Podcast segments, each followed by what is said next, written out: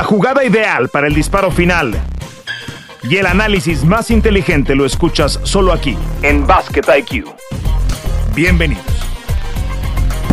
Los Nuggets son campeones de la NBA por primera vez en la historia de la franquicia, algo que no veíamos desde el título de los Toronto Raptors y lo platicamos aquí y ahora en Basket IQ. Julia Headley con nosotros. ¿Cómo te va de calor, Julia? ¿Cómo estás? Horrible, el calor horrible, pero yo muy bien, Toño, muy contenta de estar contigo. Gracias por invitarme de nueva cuenta no. a, IQ a platicar de los Nuggets, a platicar de este campeonato de las finales de la NBA. Hay mucho básquetbol, mucho básquetbol que, que es bueno. Sí, nada, nada de invitación, Julia. Tú eres, tú eres una parte integral de este podcast, como lo somos todos. Eh, los que hacemos básquet en ESPN nos enlazamos con Estados Unidos, con Argentina, y aquí lo estamos haciendo los dos, en esta ocasión desde la Ciudad de México. Los sí. Nuggets son campeones, lo hicieron para mi gusto, creo que esa es la, la, principal lectura, lo hicieron jugando una muy buena defensiva en el juego 5. No fue un juego bonito, no fue un juego de muchas canastas, fue un no. juego en el que de hecho los Nuggets tiraron basura en triples en la primera mitad, pero pusieron tapas muy grandes, tapas bien groseras, tapas de declaración de fuerza en la segunda mitad y se quedaron a Jimmy Butler y se quedaron a la ofensiva de Miami. Para mí esto es algo muy importante, Julia, es, es como la evolución de los Nuggets en esta gran teoría de que son las defensas en todos los deportes, las que ganan los campeonatos Pensábamos que no iba a ser tan fácil para Denver, no siempre, no todo el camino, porque es un equipo que juega mucho mejor ofensiva que mucho mejor defensiva. Pero lo hicieron jugando feo y jugando defensa en el último partido. Y para mí esa es una señal hacia el futuro de todo lo que este equipo puede evolucionar para hacerse más completo. ¿Cuál es tu principal lectura de lo que pasó?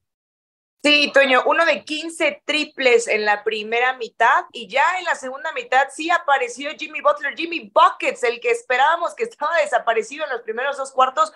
Bueno, lo vimos en el tercero y en el cuarto cuarto, pero también cometiendo errores en los últimos momentos de partido que le pudieron haber realmente dado vida a Miami para mandar eso al juego 6 porque sí fue un juego muy apretado, no lindo de ver, como bien lo dices, pero muy entretenido en el, en el, sentido en el que nos tenía al filo de la butaca de ver qué iba a suceder y, y se iba a dar este primer campeonato eh, de Denver, que era la historia en casa, ¿no? Era la historia linda con sus aficionados, con eh, este primer campeonato, celebrándolo eh, con su gente.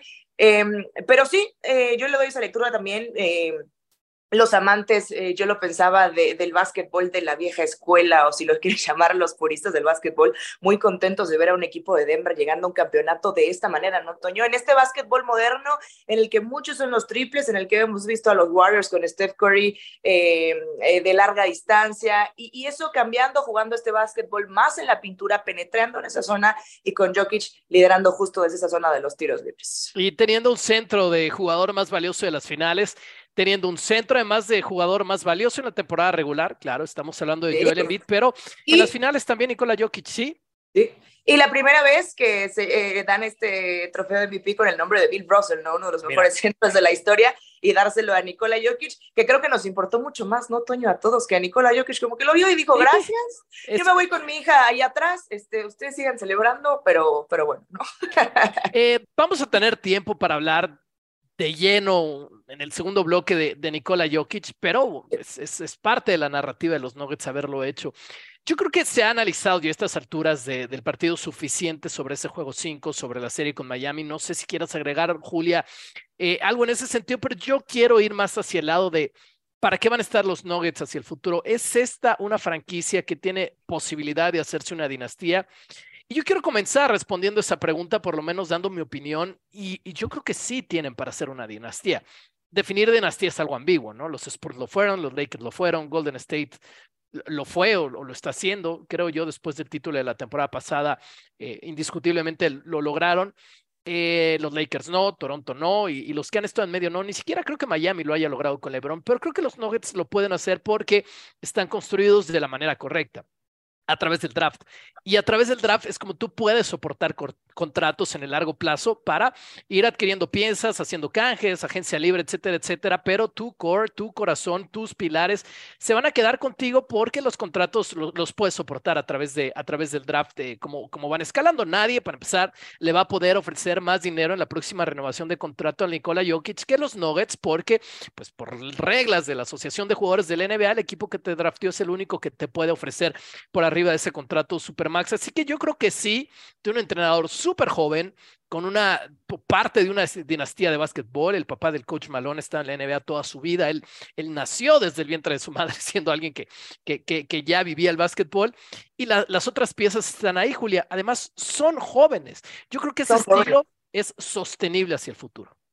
Es eso precisamente, la juventud de este equipo. Y para hablar de esto y de la posibilidad de ser una dinastía, me gustaría, Toño, hablar no del juego 5, pero del juego 4 un juego en el que Nikola Jokic sí eh, fue el protagonista realmente de, estas finales, el protagonista de la postemporada, rompiendo récord tras récord. Pero hay que hablar de los actores de reparto y de lo importante que fue Aaron Gordon en ese partido con 27 puntos, Bruce Brown viniendo desde la banca con 21 puntos, lo importante que ha sido Jamal Murray, Jamal Murray que se lesionó en la burbuja y que surge esta historia, ¿no? De cómo va y les dice, me van a traer, ¿verdad? Me, van a soltar por esta lesión, le tienen paciencia y en el festejo es precisamente algo que agradece. Dice, gracias por tenerme paciencia, gracias porque me permitieron quedarme aquí y disfrutar de este campeonato con Michael Porter Jr., eh, con Christian Brown, siendo campeón dos veces en high school, eh, luego en la NCAA, ahora en la NBA. Siento que si mantienen este equipo y si hacen una buena tarea como lo han venido haciendo en el draft, un equipo que se ha formado de forma orgánica, eh, no lo que estamos acostumbrados a ver, ¿no? A despilfarrar millones en la agencia libre, eh, a traerte superestrellas, se ha ido construyendo desde la base eh, con calma, con paciencia, por supuesto, con frustraciones en las temporadas pasadas, pero aquí está el resultado, Toño, los líderes del oeste y dominando completamente, barriendo a los Lakers, Miami también, eh, una linda historia, se hablaba de qué dejó de hacer Miami o quién decepcionó de Miami. Para mí Miami hizo más de lo que todos creíamos, ¿no? Viniendo del play-in, eh, sorprendiendo, eliminando a equipos del este, los Bucks, los Celtics se fueron y llegó Miami a las finales de la NBA. Más no se le puede exigir, yo creo, a un equipo del Heat y a Jimmy Butler, pero yo también creo y estoy contigo en que si se mantiene este equipo y si siguen haciendo un buen trabajo eh, en el draft, sí estamos hablando de una dinastía.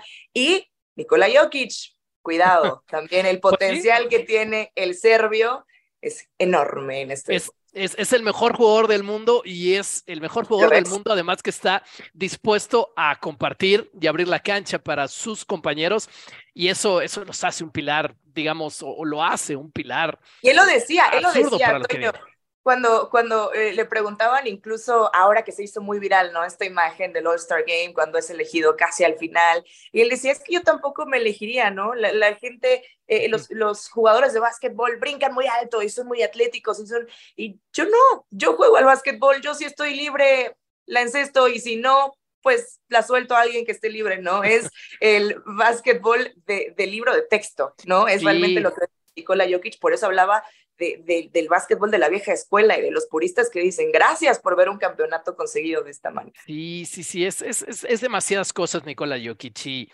Es el tipo de jugador que no, necesita ir a los Lakers, ¿sabes? En, su persona, en sus acuerdos comerciales, en su vida familiar. No necesita ir a Los Ángeles, no necesita ir a Chicago, no necesita ir a Madison Square Garden para estar a gusto en una franquicia estilos diferentes, pero estoy hablando de personalidades, solo porque son europeos, pero Dirk Nowitzki no tuvo broncas en hacer toda su carrera en, Dallas. Yo creo que en lo personal, en lo comercial, Nikola Jokic no va a tener broncas en hacer toda su carrera en Serbia. A ver, aquí están presentados, o yo lo vi hoy en, en, en Get Up, en, en, un gran programa en ESPN en inglés. ¿Cómo están los momios? Para la próxima temporada. Y creo que esta es una gran señal. ¿Qué equipo es el favorito para ser campeón hoy, no? Hoy, hoy, hoy, cuando estamos comenzando el caliente verano del 2023, muy lejos todavía la temporada. Los favoritos son los Nuggets, Julia, más 450. Y me sorprendería si no.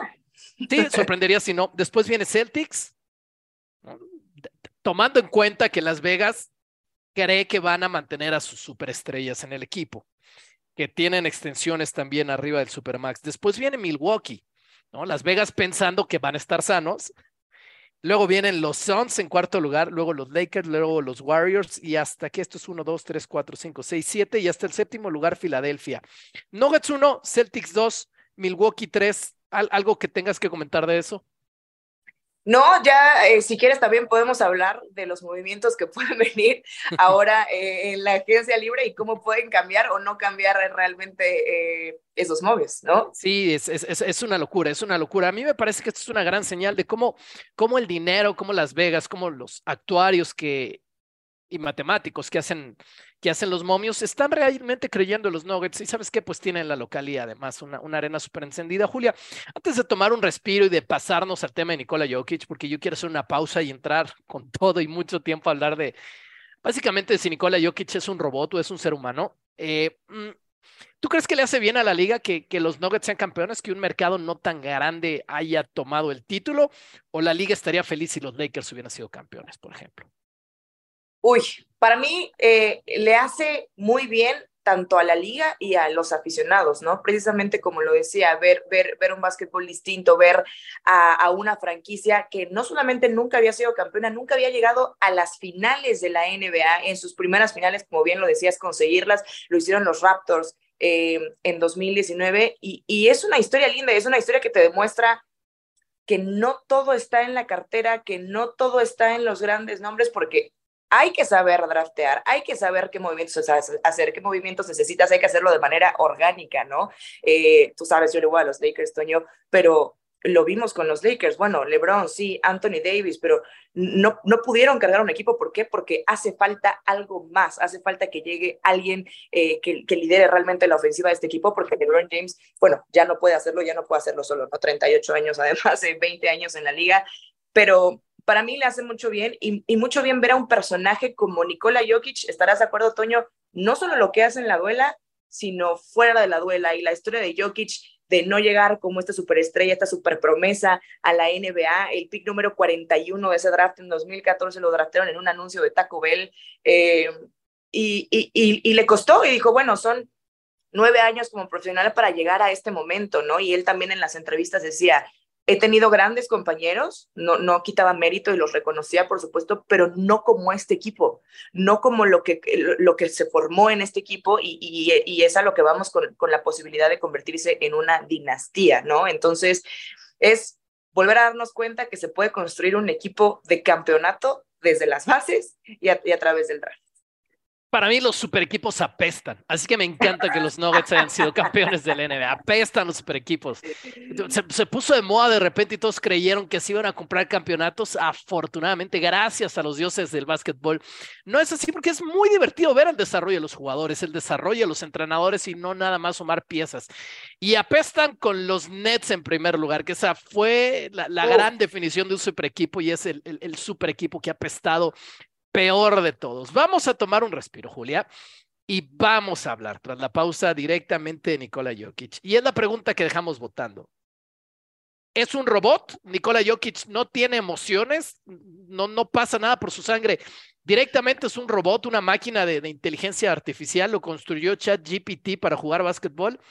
Regresamos con un poco de eso porque hay mucha evidencia que a mí me hace pensar que la respuesta es sí. Esto es Basket IQ. Regresamos. Voy a los hechos del caso. No parecía nada emocionado cuando destapó esa champaña. Otro hecho del caso, cuando le preguntan sobre el desfile en conferencia, Nicola Jokic dice el desfile, yo lo que me quiero es a mi casa, quiero irme a mi casa a celebrar, me quiero hacer y estar tranquilo. Hechos del caso, después de que ganaron cuando pitaron el final del partido 5, en vez de volverse loco, lo que hace de manera muy correcta, como si se tratara de una computadora, la, la, la regla del buen comportamiento de un deportista, va a felicitar a los jugadores del Miami Heat uno por uno antes de abrazarse con su entrenador o con Jamal Murray, por ejemplo.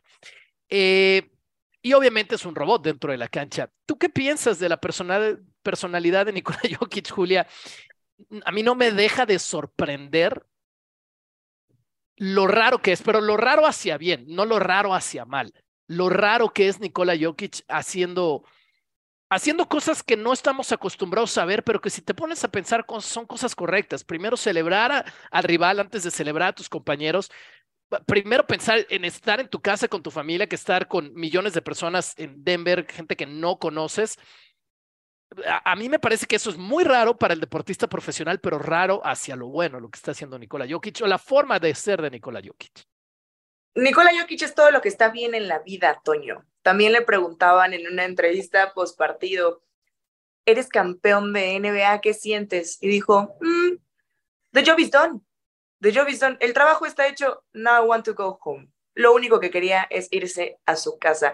Nikola Jokic tiene las prioridades en orden. Primero mi familia Yo creo que después su rancho y sus caballos. Y en tercer lugar, la NBA, ¿no? Eh, bueno, tengo que trabajar en algo. También decía la gente que dice que no de su trabajo miente. Eso decía Nikola Jokic, todos odiamos nuestro trabajo. Bueno, es lo que te da la impresión, Toño, de que fuera su hobby, ¿no? Bueno, a veces juego básquetbol, ganó dos MVPs consecutivos, el tercero se lo robaron desde mi punto de vista, para mí era para Nikola Jokic, no para Joel Embiid, pero bueno, MVP de las finales y sigue siendo lo tercero en su vida o lo segundo en su vida. Lo primero es su familia, es su esposa, es su hija, es ir a Serbia, es estar en su pueblo, es disfrutar de su rancho y después viene la NBA. A mí me encantó e-, esa declaración tampoco cuando le dicen del parade, del desfile, dice, ¿qué desfile? Por favor, yo ya me quiero ir a mi casa.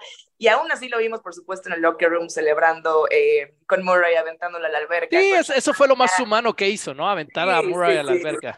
Sí, con esa sonrisa que, que, a veces que pocas veces se la, se la, vemos o que se la vemos con su hija, ¿no? Este momento en el que le dan el MVP eh, con el nombre de Bill Russell y Adam Silver le dice, es la primera vez que entregamos eh, un, un trofeo con este nombre de un pivot a un pivot y como que, ok, gracias, lo deja ahí, ni siquiera toma el trofeo. Y a él no le gusta el spotlight, no le gusta estar enfrente, a él le gusta que todos celebren, siempre reconociendo el trabajo de sus compañeros, siempre reconociendo el trabajo eh, en equipo, que sí, realmente es lo que llevó a, estos eh, Nuggets a ser campeones de la NBA, independientemente del protagonismo y del gran trabajo de Nikola Jokic, por supuesto, pero el equipo que lo rodeaba y cómo salían eh, y cómo respondían, incluso cuando, cuando Jokic no podía estar en la duela, ¿no? Como lo vimos en el juego 4 y también eh, en parte del, del juego 5 que se le complicó un poquito más a Denver.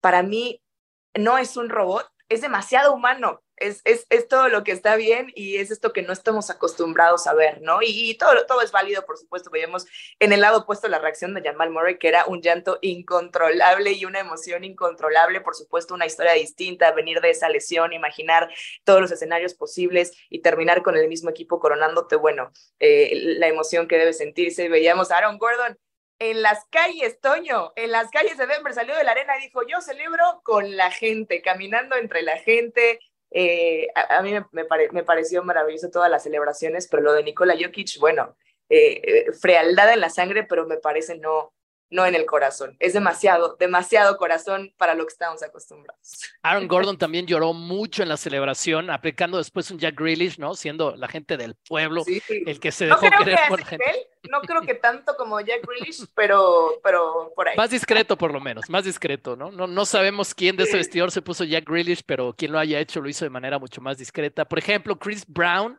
que también tiene mucho mérito en, en su, en su desarrollo, siendo tan joven en esta liga, jugó un papel importantísimo de los dos lados del balón, muy discretos en el vestidor, esto también lo digo como algo bueno, o sea, yo no tengo una imagen de él tomando champaña, por ejemplo, que es mayor de edad, podría tomar alcohol, pero mandando el mensaje correcto, yo no sé si después se puso la borrachera de su vida, pero mandando el mensaje correcto de hoy, soy el niño, soy el joven del equipo, me van a cuidar y me voy a comportar bien no digo que él sea así como persona, puede hacer lo que quiera, digo en un tema de relaciones públicas de la NBA y de los Nuggets que, que, lo cuidan tanto y lo hacen también. Eh, creo que hay dos líneas más para, para hablar de Nikola Jokic. Uno, la evolución del centro. Tú hablas de lo bueno meritorio que es para quienes les gusta el básquet de la, de la vieja escuela, que una figura como él haya llevado de la mano a su equipo al título. Carmalón, por ejemplo, no lo pudo hacer.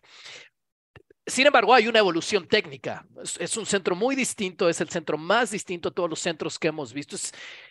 De alguna forma, así como hablamos hace una década que Steph Curry cambió la NBA y la, sigue cambiando y la va a cambiar para siempre el básquetbol en el mundo, los niños, las niñas, nosotros lo vemos en la W, tiran el varón como lo tiran porque existe Steph Curry, ¿no es cierto? Steph Curry comenzó a meter triples desde la media cancha y lo hizo como algo sostenible, como un arma, no para lucir, sino como un arma para ganar títulos y todo el mundo comenzó a tirar los triples de otra manera. Creo que va a venir algo similar con el caso de Nikola Jokic. Tú me explicabas, Julia, y a ver si nos puedes contar un poquito más de esta historia de cómo en Serbia los, enseñas para, los enseñan de niños para jugar sin posición. Y creo que es un poco lo que vamos a ver hacia el futuro. Las habilidades van a crecer para los jugadores más altos y ojo que viene Wembayama también. Y creo que va, va a pasar mucho este modelo. Hacia el futuro, Vamos a ver centros, como ya pasa, que no van a postear, pero que van a pasar o van a intentar pasar el balón, como Nikola Jokic, y ya el triple ya va a ser algo obligatorio. Digamos, el triple creo que 2023 ya es algo obligatorio. Ahí tienes un Brook López. Necesitas altos que te abren la cancha y que puedan tirar el triple. Pero además de eso, creo que hacia el futuro, los niños ahora que, este, los doctores les digan, ¿sabe que su hijo va a medir dos metros?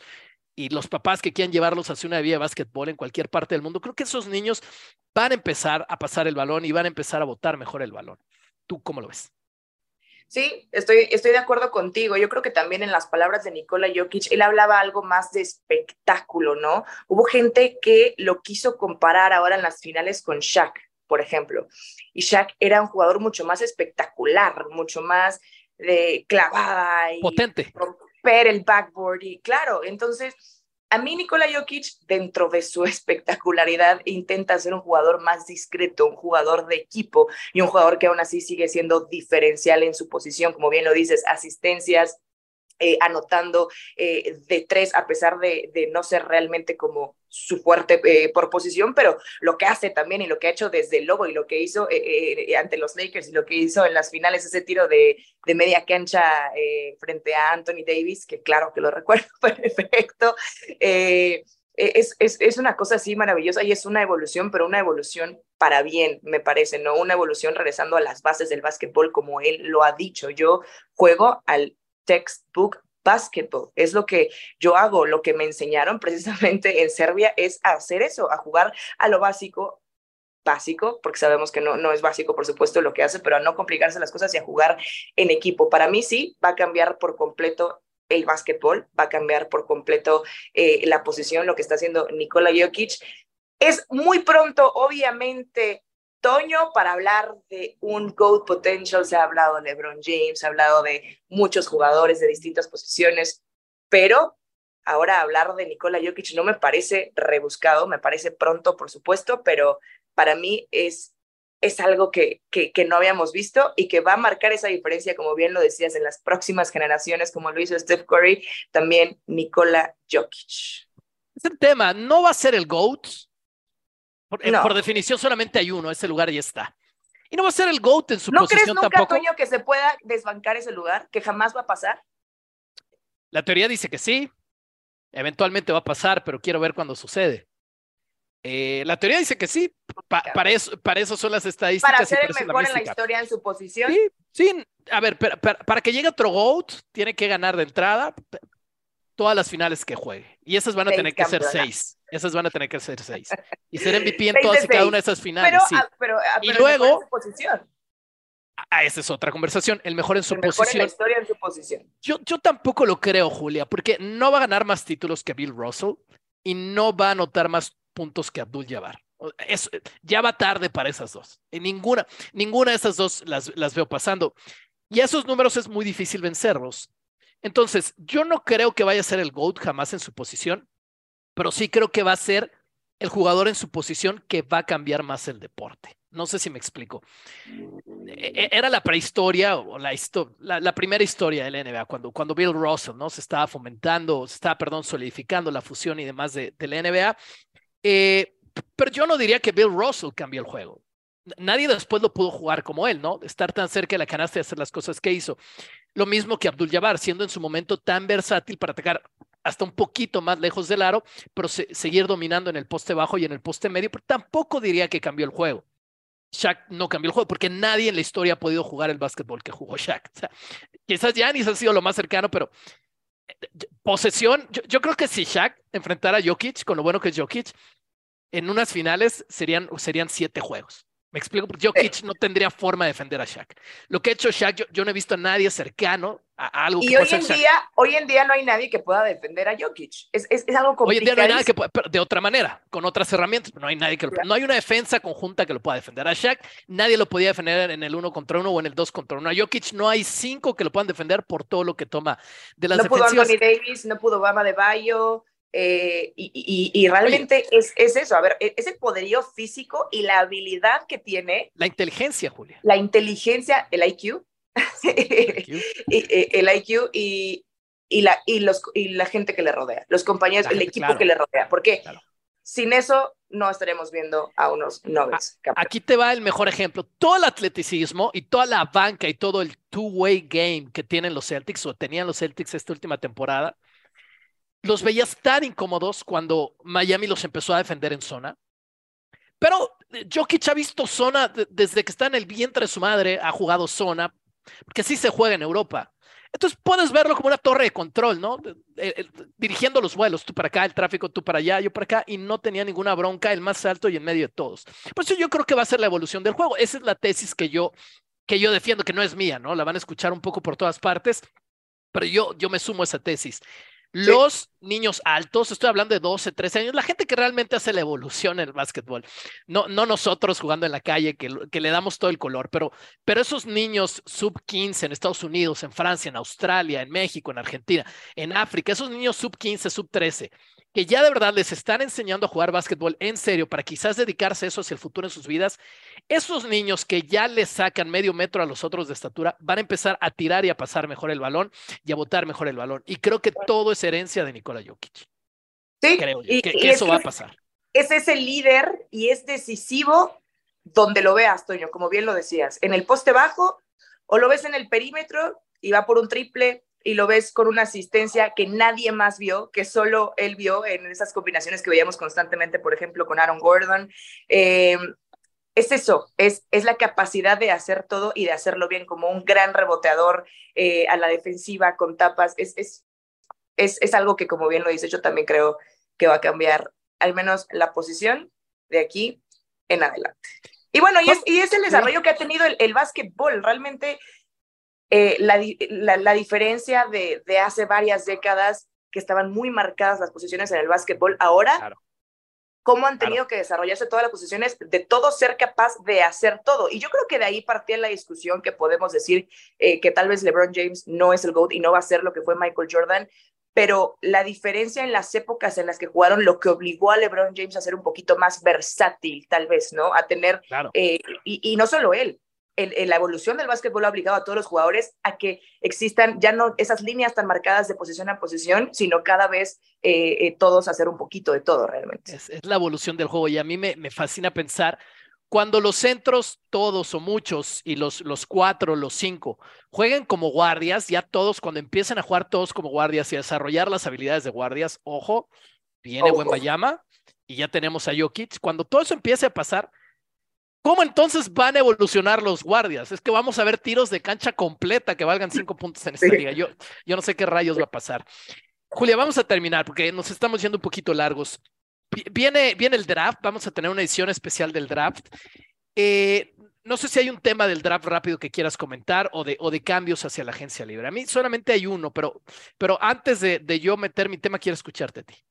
Ahí te va, un poquito de la agencia libre. Yo creo que donde tenemos que poner especial ojo es qué va a pasar con Chris Paul, porque los Suns dijeron que lo iban a soltar, tienen hasta el 28 de junio de este mes para, para que su contrato pase de esos 15.8 eh, millones garantizados a 30.8, que entonces sería, sí, sería mucho más difícil, sería mucho más difícil de tradear. Entonces eh, esperamos, eh, bueno, escuchar qué va a pasar próximamente. Ahora, yo quiero saber qué opinas tú, Toño. Para mí, Hablabas de los Celtics, serían el equipo que para mí se podría beneficiar más de los talentos de Chris Paul. Para liderar esa ofensiva, para organizarse. Tatum no es un votador, Jalen Brown no es un votador y necesitas un votador. Marcus Smart es bueno defensivamente, pero ofensivamente para mí queda de ver. no es Chris Paul. Eh, no es Chris Paul, no es Chris Paul y, y necesitas a alguien que aparezca en ese clutch time, en tomar decisiones en momentos difíciles. Y para mí, eso que le faltó a los Celtics, que, que todo el mundo nos quedamos impactados cuando eh, los eliminaron, eh, los eliminó el Heat eh, en siete juegos, es algo que te puede dar Chris Paul. Ahora, no me molestaría que llegara a los Lakers, ¿no? Pero entendiendo que LeBron ya no puede hacer de todo, que LeBron ya no puede ser ese líder, que llegara Chris Paul y que LeBron tomara un papel un poquito distinto en el equipo de Los Ángeles. No hay un point guard más puro hoy en día, Toño, en la NBA que Chris Paul desde mi punto de vista. Sí, y no ha habido muchos más puros que él en la historia. Y, a ver, tiene 38 también, es caro, entonces eh, hay que ver ese momento. Aquí lo que estamos esperando es qué va, qué va a hacer Phoenix, no qué van a hacer los Suns. Si sí lo sueltan, para mí, los Celtics tienen que ir por él. A mí en, Boston me hace sentido, pensé en Rondo, ¿no?